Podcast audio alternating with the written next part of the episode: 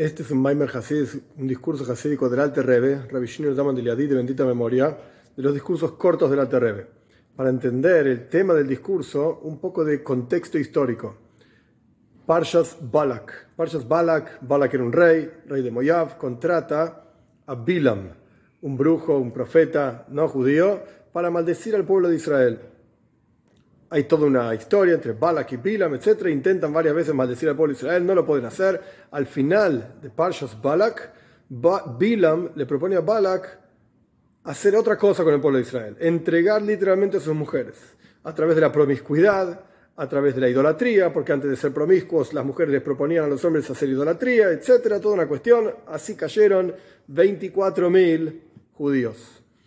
Aparece Pinjas detiene la plaga a través de una cuestión que hizo, etc. Esto es básicamente la historia de Balak con Bilam. Balak era el rey de Moab, pero Midian, el pueblo de Midian, estaba junto con Balak y el pueblo de Moab para destruir el pueblo de Israel. En Parshas Matois, Dios le dice a Moisés Rabbeinu, tenés que vengar mi venganza, la venganza de Dios contra Midian. Ve te la meja. Y después de esto podés morir. Así le dice Dios a Moisés Rabbeinu. ¿Por qué venganza contra Midian y no venganza contra Moab? Porque de Moab iba a salir, de Moab, del pueblo de Moab, iba a salir Ruth después. Entonces, digamos que no había que hacer una venganza contra ellos, eran descendientes de Abraham, vino también. Moab quedó de lado, pero Midian, Dios estaba extremadamente, por así decir, enojado con Midian y Moisés Rabbeinu tenía que hacer la venganza de Dios, ejecutar la venganza de Dios contra Midian y después morir. El Altereb explica, en realidad hay dos discursos, que son dos versiones del mismo discurso, que son extremadamente parecidas. Nosotros vamos a estudiar la primera versión y solamente el final de la segunda versión, porque el comienzo de la primera versión es mucho más claro y la primera versión está recortada. Entonces el final de la, primera, de la segunda versión nos va a ayudar a tener una historia completa, digamos. Las dos versiones, no vamos a estudiar dos veces lo mismo, pero las dos versiones nos van a ayudar a tener un discurso completo. Vamos a ver. El asunto, digamos, la pregunta del discurso es, ¿por qué suena que la toira hace depender la muerte de Moisés Rabbeinu de la venganza de Midian. Una vez, del versículo surge, una vez que Moishe ejecute la venganza de Dios contra Midian, entonces ahí, ajarte hace flameja, después podés fallecer. ¿Qué tiene que ver una cosa con la otra? Explicar al Terrebe, el objetivo de la creación del ser humano en este mundo es hacer del Hoimer Sura, es tomar la materia ordinaria y, e impregnarle una forma, refinar la materia. No destruir la materia, esto es otra cuestión entera entre la diferencia entre Hasides y Musar, ética, moral, etc. El punto es refinar la materia, hacer del Hoimer la materia, Sura, forma. Y el asunto es que hay siete cualidades en la persona. Todos tenemos una estructura en el alma y esa estructura está formada por una parte intelectual, que son tres cualidades en particular, y una parte emocional. En el corazón son siete cualidades. A su vez, cada una de estas siete cualidades está compuesta de un una, componente tiene un décimo de las otras cualidades. Dijimos que eran tres intelectuales y siete emocionales. En total son diez, pero a su vez cada cualidad tiene un componente de las otras cualidades. Entonces tenemos siete cualidades emocionales compuestas por diez componentes cada una, entonces son 70. Vamos a ver.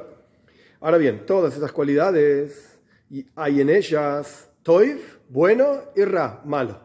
Cada cualidad tiene expresiones buenas. Uno puede amar a Dios o uno puede amar la bebida etc. Hay un componente de positivo y un componente de negativo en cada cualidad. Que la persona necesita todas estas cualidades para servir a Dios y también, Dios libre y guarde, la persona puede hacer el mal con estas cualidades. Es decir, las cualidades de amor y temor, tiferes, que significa belleza, que es la combinación de amor y temor, nitzochen, que significa victoria, hoidá, que significa agradecimiento, reconocimiento, humildad, esplendor, la diferente forma de traducir hoid, no importa el detalle, Iskashus, que significa conexión, esto se llama Yesoid, que son el comienzo de siete cualidades en general, y cada una de ellas está compuesta por 10 componentes, como dijimos, he aquí 70. 70 cuestiones en, en la estructura del alma de cada persona. Ahora bien, cada uno tiene una porción de mal, que esta es la falta, lo que le falta del servicio a Dios a esta persona. Porque dijimos que cada cualidad tiene un componente positivo, un componente negativo. Todos tenemos componentes negativos, diferentes combinaciones. Este tiene más componentes de este estilo, negativos. Es como bolitas de colores y cada uno tiene una combinación diferente de bolitas de colores en el interior. Y si no fuese... Oh, perdón. Cada persona tiene una combinación diferente y tiene una falta porque tiene una porción de mal en su interior. Y esto es lo que hace que tienda cada uno hacia el mal de diferente manera. A uno le llama la atención una cosa, al otro le llama la atención a otra cosa y así sucesivamente. Y el objetivo de la creación de la persona es que la persona subyugue estas cualidades, transforme estas cualidades, hacer de Hoimer, Tsura, como dijimos anteriormente al comienzo del discurso, hacer de la materia forma. Y si la persona no tuviese estas fallas, estas faltas, estos componentes negativos, no hubiese sido necesario crearlo. ¿Para qué existís? Para corregirte a vos mismo. Porque si fuese por el servicio a Dios propiamente dicho, en el mundo por venir, ahí no hay nada que te impida servir a Dios, cumplir, toiro, mixes, etc. Entonces, ¿para qué existís? Para corregir esta porción de mal que tenés en tu interior. Pero el objetivo de toda la creación es justamente con esta intención, reparar todo el mal que hay en la persona y transformarlo al bien. Y esto, es, esto, esto que viene ahora es una cuestión mística. No voy a explicar los detalles porque no vienen al Maimer, nos van a marear nada más. Esto es reparar las Reish Nitzoitzin. Estos son 288 chispas de divinidad que están hundidas en el mundo, como es sabido, mística judía, cabal, etc. Ahora bien, es sabido que el enojo es, es una ramificación de gvura, de severidad, de rigor. Y a veces uno necesita el enojo, por ejemplo, contra los malvados, o la victoria para realmente decidir y ejecutar una mitzvah, llevar adelante la acción de una mitzvah. Uno tiene que ser victorioso contra sus propios impedimentos interiores, exteriores. Pero en los asuntos del mundo no es necesario ser victorioso en forma constante, siempre victorioso. Y esto, el ser humilde, no ser siempre victorioso, no, buscar siempre imponerse, etc., esto va a hacer que todas las personas lo escuchen y lo aprecien, etc. Entonces vemos que en la vida de todos los días son necesarias las cualidades cada una de ellas y las expresiones de ellas, la combinación de ellas, etc. Pero cada una en su forma y momento, medida adecuada. Y lo mismo ocurre con el amor y el temor y la belleza, amar y embellecer a Dios. Es decir, embellecer la observancia de las mitzvot, embellecer el judaísmo. Ahora bien, estas 70 cualidades mencionadas son paralelas a las 70 naciones Hoy en día no existen 70 naciones, sino que hay muchísimas más naciones. El concepto de las 70 naciones aparece en la final de Parshas Noyach, donde aparecen los hijos, nietos, etcétera de Noyach. Son 70 personajes, digamos, que fundaron 70 pueblos originarios, por llamarlo de alguna manera. Hoy en día hay muchísimo más y hay una mezcla impresionante. Talmud cuenta que Sanheirif, un rey de Ashur, de Asiria, mezcló a todas las naciones. Hoy no sabemos quién es quién. No sabemos quién es quién. La cuestión es que, conceptualmente hablando, hay 70 naciones. Y la vitalidad de estas naciones es del mal que existe en cada una de las cualidades emocionales de cada de cada judío. ¿De qué viven las naciones? ¿De qué se alimentan y nutren las naciones? Del refinamiento que cada uno de nosotros tenemos que hacer con nosotros mismos. Ahora bien, Israel, el pueblo de Israel, es un nivel espiritual muy elevado. Algo espiritual, algo abstracto, etcétera y cuando ellos necesitan nutrirse de este mundo con comida, bebida, etc., o sea, las cosas básicas, bajas de este mundo, cosas materiales, no pueden hacerlo, porque espiritualmente hablando son muy elevados, no tienen relación con un mundo material. Entonces no pueden nutrirse directamente del mundo material, pero al fin y al cabo somos seres humanos y tenemos que comer, beber, dormir, etc. Entonces, ¿cómo nos, cómo nos relacionamos, cómo lidiamos con el mundo material? Es a través de las naciones que sí, efectivamente están más ligadas al mundo material. Esto en otros lugares de se explica. Las naciones están más ligadas al Shem Elohim, el nombre Elohim, que es un nombre que representa ocultamiento de la presencia de Dios, creación material, entre comillas, separada de Dios.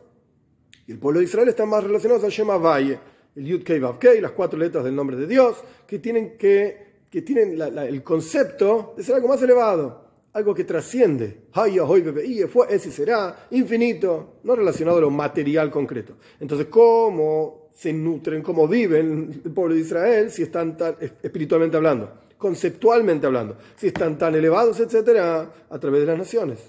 No que viven de las naciones y usan las naciones. Eso no es el punto del Maimar. El punto del Maimar es cuál es la relación que tiene el pueblo de Israel con el mundo material, es a través de las naciones.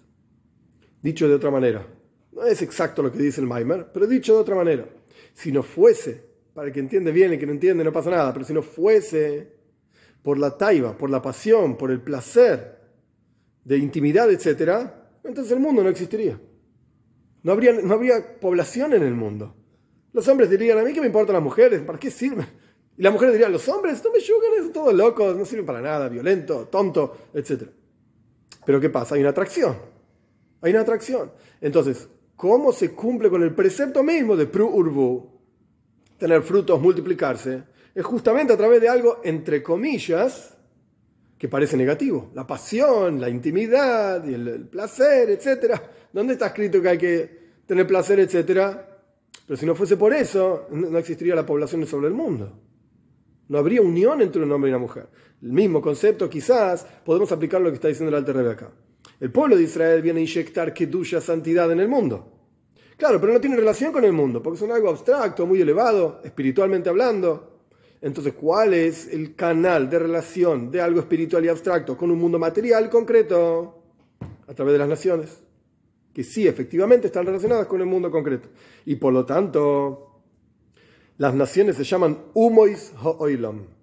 Traducción literal es las naciones del mundo. Pero el Terrebe da una explicación muchísimo más profunda. La palabra Uma, que significa nación en hebreo, surge, dice el Alterrebe, de la palabra Eim Eim significa madre, como Ima, la madre, porque ellos son las Imois, es la misma palabra que Umois, nada más que hay una letra de diferencia. Ellos son las madres del mundo, porque todas las cosas materiales que tienen que ver con el oilom, oilom en hebreo viene de la palabra helem, ocultamiento, mundo material concreto donde no vemos la presencia de Dios, todo aquello que tiene que ver con el oilom, con el mundo que oculta la presencia de Dios, primero baja a las naciones y de ahí recibe cada uno de los judíos su parnasa, su sustento. Esta es la relación del pueblo de Israel con el resto del mundo.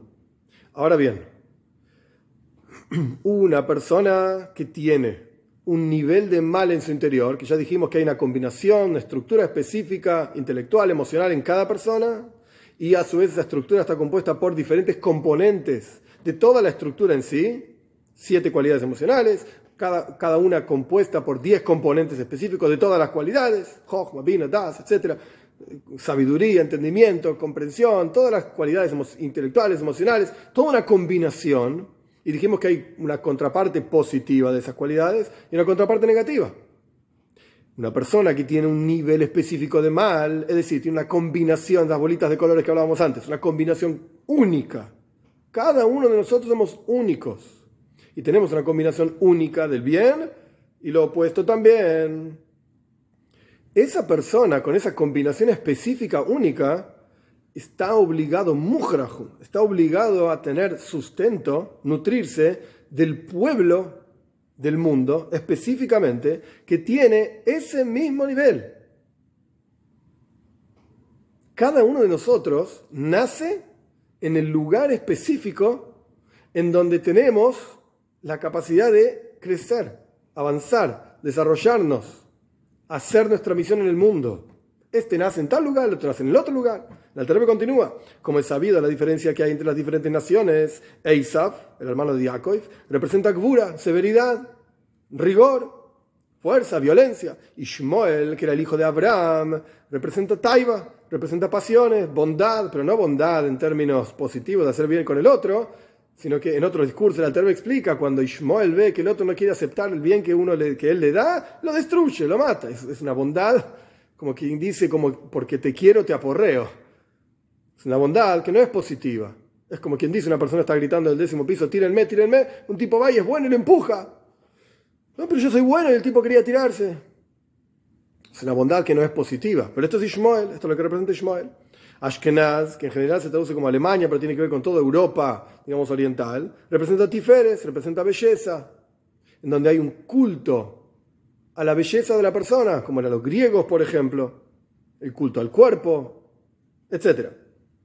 Entonces, de vuelta, cada persona tiene nace y está y existe y tiene en su interior una estructura única del mal, porque cada cualidad tiene parte positiva y parte negativa, hay una combinación específica de cada uno de nosotros y nacemos justamente en la nación que tiene relación con esa combinación de mal que tenemos en nuestro interior. Y de acuerdo al mal que hay en el interior de la persona, así también esa persona tiene que tener sustento de esa nación cuya vitalidad es de ese mal, de esa porción y combinación específica de mal en cada uno de nosotros. Ay, vas a decir, no hay un, país por cada persona. Obvio que no. hay una combinación general que tiene que ver con alguna nación específica, de esas 70 naciones conceptuales. Y cada uno de nosotros, a pesar de que tenemos una combinación única, hay una combinación general que tiene que ver con algo general. Por ejemplo, todos los seres humanos tenemos dos ojos, nariz, boca, hey, pero somos todos diferentes. Y nuestros sabios mismos dicen así como nuestras, nuestros rostros son diferentes, nuestras ideas son diferentes. Es verdad, somos todos diferentes, pero hay ciertos aspectos en los cuales hay una estructura común. Somos todos iguales, manos, pies, dedos y así sucesivamente. Lo mismo ocurre con la combinación estructura espiritual de cada uno de nosotros. Hay una combinación específica única para cada uno, es verdad, pero hay una, una cuestión general que tiene que ver con la nación donde uno tiene que estar ahí para tener sustento de ese lugar, sustento material, sustento espiritual. Ahora bien, cuando la persona repara el mal propio que tiene en su interior, refina, como dijimos anteriormente, que toda la intención de la, existencia de la persona es refinar el mal y, hacer, y transformarlo al bien, hacer del ordinario algo refinado, del, del, del joimer hacer tzura, de la materia hacer eh, forma, etc. Cuando la persona terminó de refinar el mal en su interior, forzosamente tiene que fallecer. Por dos razones. Razón número uno, porque ya no necesita ser, no es necesario más en el mundo. Porque esto está todo el objetivo del mundo, que la persona refine su propio mal. Si la persona refinó, refinó su propio mal, ya está. No hay más nada para esa persona en este mundo. Y la segunda razón, oh, no hay de quién tomar cosas materiales. ¿Cómo se va a nutrir esta persona? Si toda la nutrición, todo el sustento de la persona en términos materiales, en términos espirituales, surge de la nación en donde se encuentra, pero la persona refinó su parte de esa nación, su porción de negativo en su interior, que tenía relación con esa nación, y automáticamente ya no tiene relación con el mundo. ¿Y ahora qué va a hacer? Ahora bien, Moishe Rabbeinu vivía, estaba, digamos, en un nivel espiritual extremadamente elevado. Moishe Rabbeinu era din. Din es rigor, justicia. Los Levim en general, Moishe no Levi, los Levim en general son rigor, gvura, severidad, justicia. A Moishe se le llamaba Mejoikek. Mejoikek significa el legislador por excelencia. Nos entregó la toira que le dio Dios en el monte Sinai. Leyes y leyes y leyes. Pero el din, la, la palabra din no solamente significa leyes, sino también riv, pelea. La palabra midian, que tiene dentro suyo la palabra din, que significa justicia, rectitud, también viene de la palabra madun, que significa pelea. Moishe Rabbeinu, sea lo que fuera que quiere decir, acá en el discurso dice, no miran el Zoyar, en tal al Zoyar, ahí lo único que dice básicamente es que Moishe tenía relación con Midian, Moishe era el, el, el, que se casó con la hija de Israel, Israel era Koyen Midian, era el sacerdote de Midian, el líder de Midian, Moishe tenía relación con Midian, efectivamente. Pero cuando Moishe Rabbeinu reparó todo, su propio mal, la porción de mal en su interior. Por eso la Toira nos recuenta en Payas Masei 42 viajes, que en cada uno de esos lugares Moishe Rabbeinu reparó una porción de este nivel que dijimos anteriormente, del mal que tiene en su interior de acuerdo a su estructura espiritual, etc. Le estaba relacionado con Midian, se casó con la hija del sacerdote de Midian. Pero Moishe reparó todo en los viajes a lo largo del desierto. Y de vuelta, a lo largo de esos 42 viajes reparó todo. Y por eso él tenía relación con la nación de Midian. Y por lo tanto, cuando reparó todo, Dios le dijo, mm, venga la venganza de Dios de Midian, porque ahora se acabó, ya está. Ya reparaste todo el mal que tenías en tu interior y ahora ya no queda más nada para hacer en tu vida.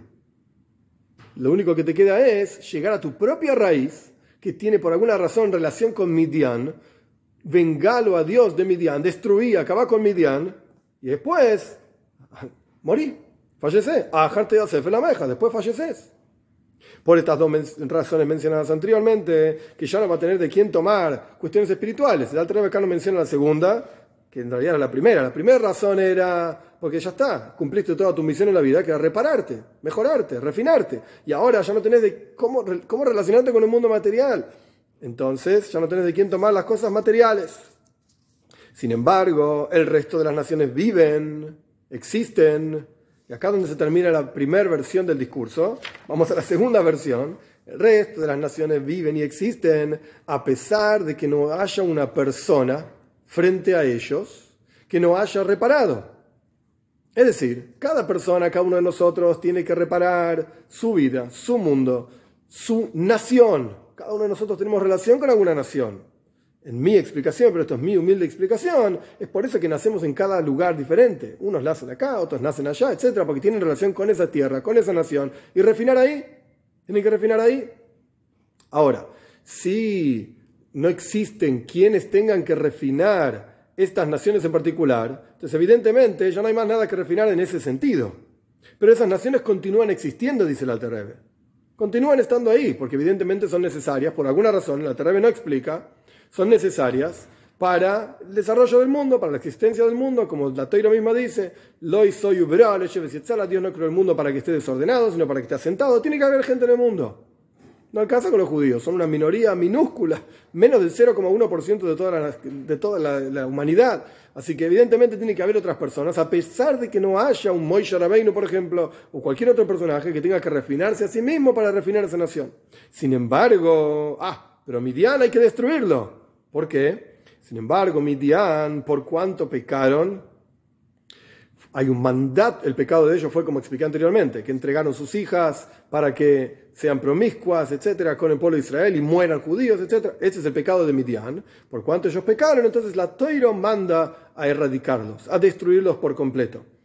Pero las otras naciones, no hay un mandato en la Toiro de destruirlos, ni de cambiarlos, ni de refinarlos, ni nada por el estilo. Las otras naciones son otras naciones y ya está. Pero Midian, efectivamente sí, a ellos hay que destruirlo. Y por eso, acá termina el discurso, por eso Dios le manda a Moshe Rabbeinu, vengate de Midian, y una vez que no exista más Midian, ájarte a la meja después, automáticamente llegó tu momento del fallecimiento. Que cada uno de nosotros podamos encontrar dónde están cada uno de los componentes de negatividad que tenemos en nuestro interior, que podamos trabajarlos, que podamos refinarlos y que en la práctica podamos ver la venida de Moshiach pronto en nuestros días donde todos los seres humanos vamos a servir todos juntos a Dios.